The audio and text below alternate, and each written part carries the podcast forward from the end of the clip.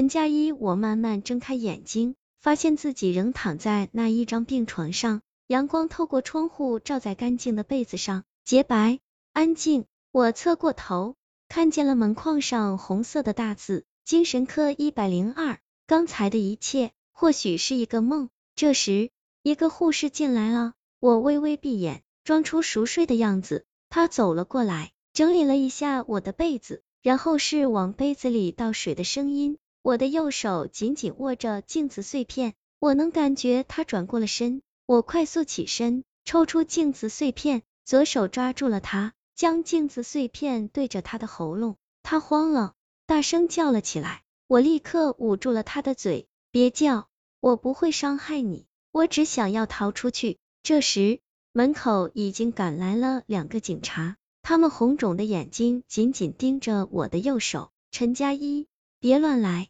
希望你悔过自新，不要再杀人了。什么？我杀了什么人？陈佳一，立刻放下碎玻璃，你已经杀了一个无辜的人了，不要再杀人了。我杀了谁？我以前并没有杀人，贺俊，一个月前你失手杀了他，那两个警察怎么是一个模样？贺俊，你杀了贺俊，我感觉一阵晕眩。我叫陈佳一，我有病，从我出生时就有，那个病叫脸盲症，就是无法分辨所有人的长相。换句话说，所有人在我的眼里都是陌生人，我只有努力观察人们各种各样的细节，来弥补我的缺陷。一天又一天，我发觉我和贺俊有相似的童年。我想没有人会发现我是脸盲症患者。过去，同学朋友都以为我的记忆力不好，没人会怀疑每一张脸对于我来说都是那样的陌生。来到大学，同样谨慎的生活，很少参加社交，朋友也很少。直到我遇见了他，短发，干净的额，黑色上衣，蓝色牛仔裤。走起路来给人一种轻快的感觉，回答问题喜欢说哦，我爱他。每天我都来到十一栋的门口，看到他将要出来的时候，我才慢慢的走出去。直到学校组织视力普查，我请了病假，他却被带到了医院，因为他患有和我相同的脸盲症。为什么生活要这样对我？我也不知道自己是什么时候开始想要自杀的。一个人在宿舍的时候，我偷偷拿出一把水果刀，在自己的左手腕上划了一下又一下，很疼，流了很多血。秋天暗淡的傍晚，我一个人爬到了二十栋的楼顶，站在了天台的边缘。灰色的天空像是一种沉重的压抑，而当我再快一步，也许可以瞬间解脱。不知不觉，下面聚集了很多人，各种各样的叫喊充斥在耳边。我只能用双手阻隔那声音。天台上突然多了很多人，他们慢慢的围过来，别过来，再过来我就跳下去了。我大吼着，突然想到了什么，拿出水果刀，在自己的手腕上胡乱的划着。人群中传来了尖叫，为什么呢？为什么要这样呢？他左手用绷带包扎着，一身病号服，慢慢的走了过来。别过来，你不知道。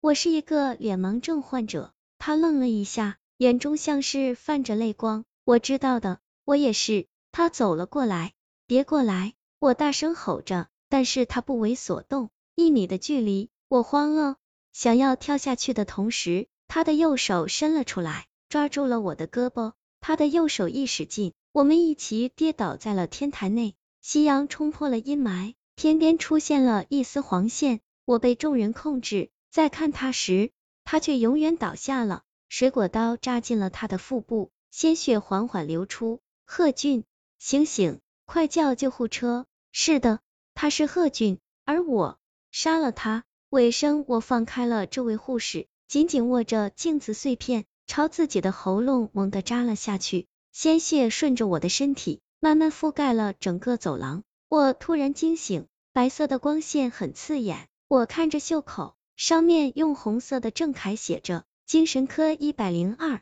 病房内有很多相互交流的医生。我装作熟睡的样子。陈佳一所患的脸盲症的确与其他人不同，他的视觉神经会将看到的其他人的脸整合成一个固定的人脸图像，发送给他的大脑。也就是说，他能够看见与分辨人脸，但能够认出的人脸只有一个，这样就可以解释为什么无论他看到什么人，都会激动的说是贺俊。贺俊的死的确对他造成了不小的打击，如果加以治疗，或许他有可能康复。我慢慢移动着右手，终于摸到了我藏在枕头底下的那块冰凉的镜子碎片，我的眼泪缓缓流出。